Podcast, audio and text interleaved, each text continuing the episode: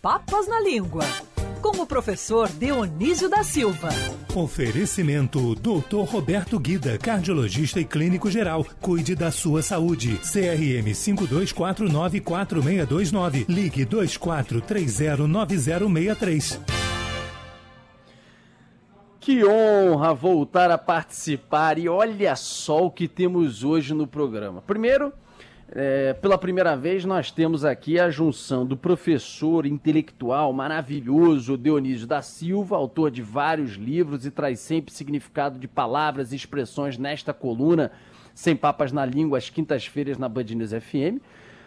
Também Felipe Moura Brasil, nosso âncora agora e que vai seguir nesse horário até o meio-dia no Rio de Janeiro. E temos de um lado Felipe Moura Brasil, como vocês sabem, flamenguista, e do outro Dionísio da Silva, torcedor colorado. Eu vou embora mais uma vez dessa coluna, meu amigo, porque o bicho vai pegar hoje, professor Dionísio. Bom dia para você. Bom dia, meu querido Rodolfo. O alemão joga confete neste Dionísio no carnaval e também na quaresma. É, é, fruto de amizade, meu querido Felipe Moura Brasil. Vai, vai descontando esses elogios todos aí, porque nós somos amigos há 10 anos aqui, toda semana. Bem-vindo, Felipe. Muito obrigado, professor. É uma honra, mas eu vou torcer contra o time do senhor mais uma vez. Aliás, o Flamengo terminou campeão brasileiro, né? O pessoal diz que é Copa de é, União de 1987. Eu estava lá no Maracanã na vitória sobre o Internacional, que foi, portanto, é, vice-campeão. E em 2009, se eu não me engano, o Internacional também terminou em segundo lugar. Será que vai ser trivice o Inter Ih, diante do Flamengo? Professor. Olha, Felipe, você sabe que eu sou um torcedor apaixonado, mas assim que não não não perco as estribeiras, né? é, eu torço pelo Grêmio quando o Grêmio vai disputar um jogo internacional e, as, e os meus amigos colorados me crucificam por causa disso. É, mas eu tenho essa isenção. Eu acho o seguinte, olha, o Flamengo é, para o olhar isento, espero que o meu seja isento, o melhor time do campeonato. O Inter já foi o melhor time do campeonato muitas vezes e não ganhou o campeonato, assim como outros também. Tem uma série final entre o Inter e o Corinthians em que ele foi roubado é. dentro do Morumbi, não é? É do famosa Tinga. essa. Eu lembro é. dessa. O Fluminense já disputou, o time do nosso querido alemão, já disputou finais em que devia ter ganhado. Daí tem um gol, não sei como, de barriga, é isso? É, o de barriga do Renato Gaúcho. Nem me Mas fale desse gol que eu tava lá no Maracanã também. Aquilo foi realmente um desastre. Eu saí tristíssimo. Passei uns anos sem acompanhar o futebol por causa daquele gol. Mas depois eu voltei. É, 95, olha, 1995. Diga, professor. É, é, você está aí na companhia da Agatha Meirelles, uma querida, e ela me pediu uma palavra justamente porque o, o Rodolfo Schneider e você tinham conversado, vamos fazer fofoca, né, é. Agatha, da vida alheia. A fofoca é uma prova de solidariedade. A gente está preocupado com a vida dos outros.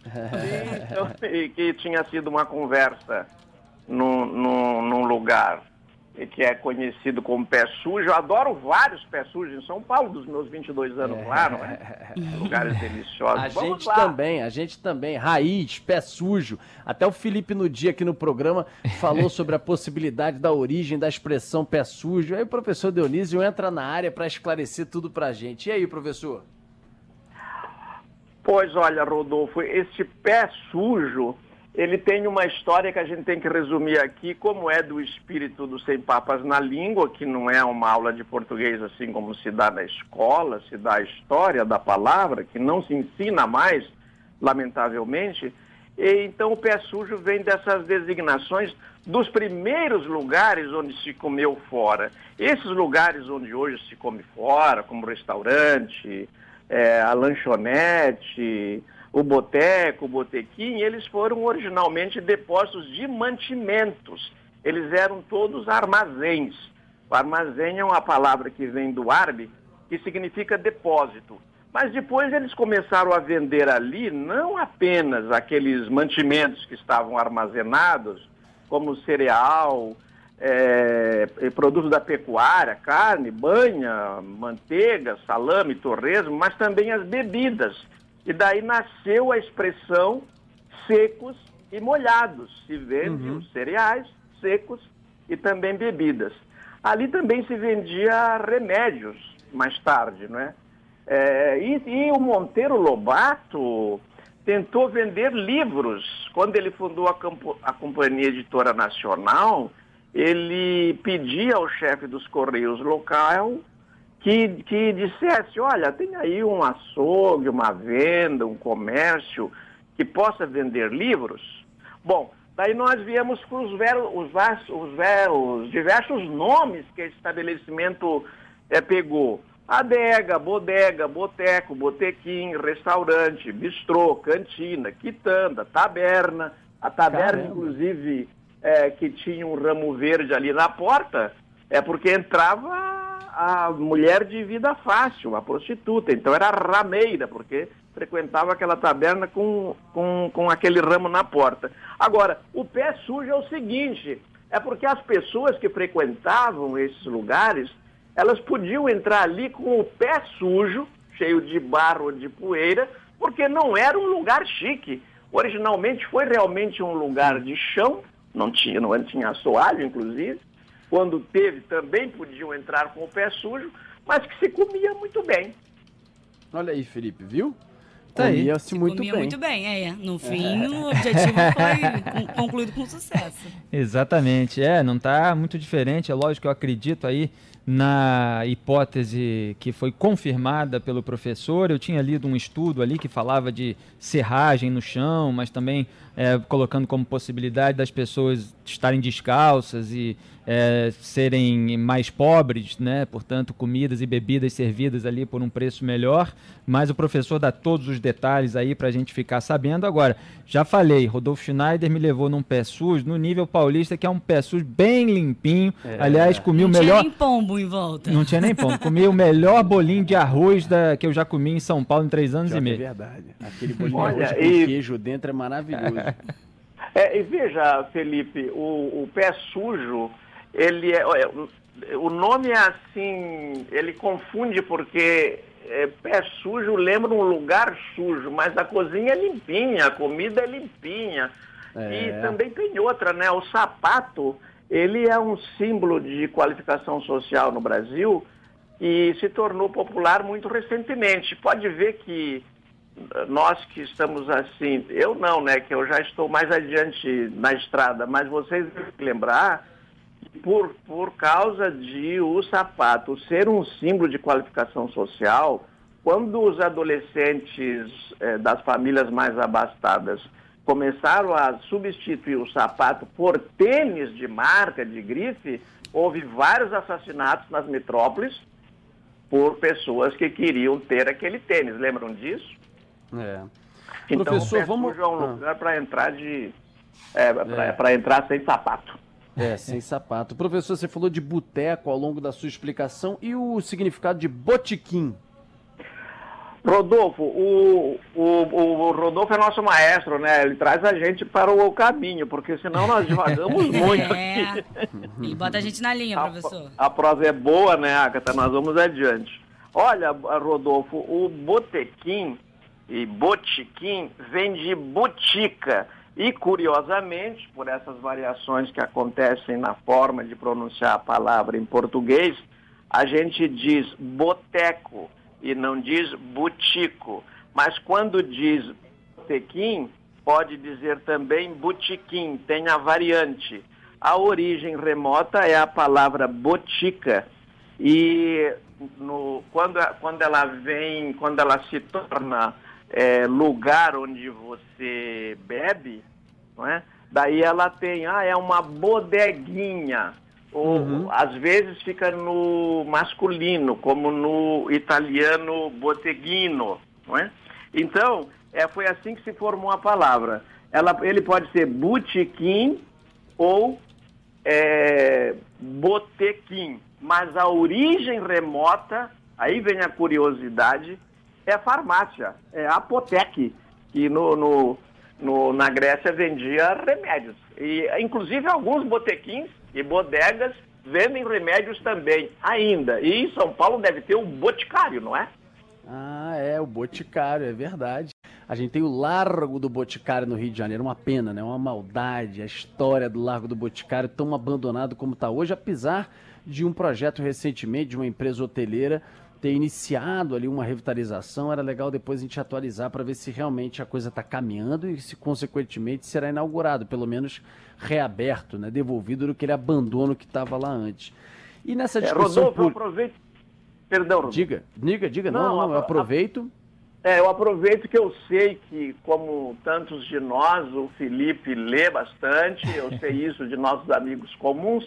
Já está acontecendo com o Felipe aqui o que já aconteceu uh, comigo e o Boixá, que foi o fundador desse programa, né? Nós escrevemos no Jornal do Brasil um tempão e na Veja, né, Felipe? Sem nos conhecer. Exatamente, sem nos conhecer. E é um prazer enorme estar falando com você ao vivo pela primeira vez e eu gostaria que o Rio de Janeiro resgatasse um pouco esse espírito aí do Monteiro Lobato, que quis colocar livro também. Quem sabe a gente não consegue aí criar um botequim meio pé sujo, meio pé limpo, com livro também para a pessoa curtir enquanto está lá petiscando e bebendo alguma coisa, né?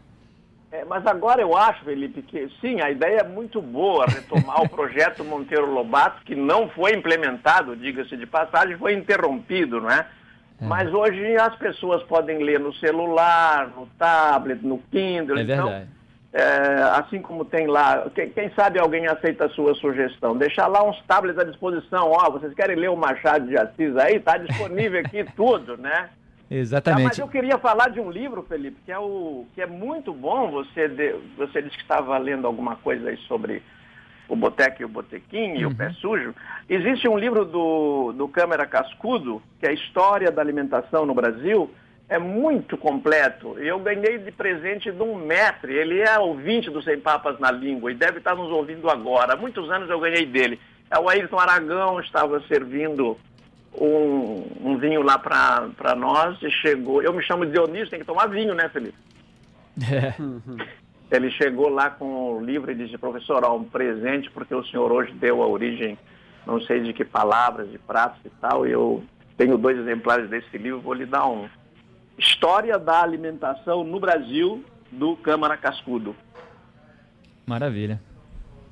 Deve ser um baita livro. Professor, só para finalizar rapidinho, porque eu já estou entrando aqui no programa, já na parte do nosso Felipe Bora Brasil, mesmo ele participando, mas ele tem muito assunto para tratar e, obviamente, muita política também para tratar, essa política nossa nacional. E o senhor separou, pensando no momento atual, o senhor separou a expressão carta branca, aquela que ia ser dada a Paulo Guedes, mas nunca foi para o posto Ipiranga Paulo Guedes, é, né? Hein, Felipe? É carta branca, só que não, né? É, Paulo Guedes, Sérgio Moro, Luiz Henrique Mandetta, todos tiveram uma carta branca ali de promessa, mas não cumprida. É, olha, Rodolfo, muito bem lembrado, ninguém tem carta branca com esse presidente para nada, começa a brilhar, já vai pondo o pescoço na guilhotina mas eu queria então ficar no, na, na, parte que me toca. A carta branca, se fosse utilizada assim, na origem que nasceu o termo, é do francês carte blanche, o francês foi sempre a língua internacional, a língua da diplomacia, eu acho que ainda persiste. É, então, carte blanche era um documento que o general adversário, terminada a batalha, em que ele perdeu mesmo terminada a batalha, ele tinha que assinar em branco. Então, a carta branca, na verdade, ele dava para o general que o vencera fazer o que quisesse. Quais são as condições? Ó, oh, você me entrega tantos fuzis, tantas coisas. Estava tudo. O, quem, quem preenchia essa carta branca era o exército vencedor. Foi assim que nasceu o termo. Então, deste, deste meio militar, migrou para a vida cotidiana para designar uh, isso que você faz comigo, Rodolfo. Dionísio tem uhum. carta branca para pauta aqui, pode fazer o que quiser, entendeu? Isso é verdade. Sempre teve e sempre terá, com essas explicações maravilhosas como você trouxe mais essa para gente. Algum complemento, professor, ou até semana que vem, quinta que vem? Olha, na, em algum momento eu vou pedir licença ao Felipe Moura Brasil, com, com esse nome é impossível não dar a origem de colírio, né? Porque eu uso há tanto tempo. Ainda bem que a conotação é positiva, é o que eu sempre falo. Imagina se fosse supositório. É. Ô Felipe, você é descendente do rapaz, hein? eu sou. Não eu é? Sou. Eu sou. É, né? Mas eu não recebo nada, né? Venderam e tal. Eu não quero que ninguém me processe por causa disso. É seu, te... é seu tetravô? É mais, mais pra trás mente ainda, como dizia o Dorico Paraguaçu. É trisavô, como a minha família diz, né? Ah, tá. Vai lá, professor. do seu bisavô. queria- Então vamos Exatamente. fazer o seguinte: separa o significado de colírio para quinta-feira que vem, porque já são 11 e 09, senão a gente vai estourar ainda mais a boca do balão. E aí semana que vem você traz o significado de colírio pra gente aqui na Band News FM. Um abraço, professor, e boa sorte hoje à noite. Cuidado com o coração. Carta branca pra você, Rodrigo. Bom jogo. Eu espero Rodrigo? ao me despedir que perdão, Rodolfo. Meu nome é Rodrigo. Nós falamos É porque você já Paulo. tá com o coração aí palpitando com o Internacional, tá até confundindo o nome.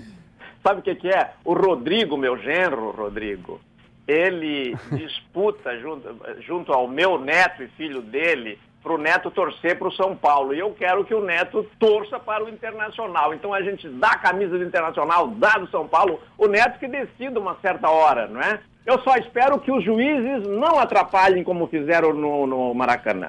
É Só isso isso. aí. A Vamos carta branca hoje é pro Gabigol e amanhã a gente comemora no pé sujo. Obrigado, Felipe. Um beijo, professor. Tchau. Tchau, tchau. Beijo, professor. Até quinta que vem. Querido Felipe Moura Brasil, bom programa. Agatha Meirelles, Jéssica Bibi, um abraço, um beijo enorme pra Abraço. vocês. Beijo. Amanhã a gente tá de volta juntos aqui na Band News FM. Tchau, tchau. Valeu, gente.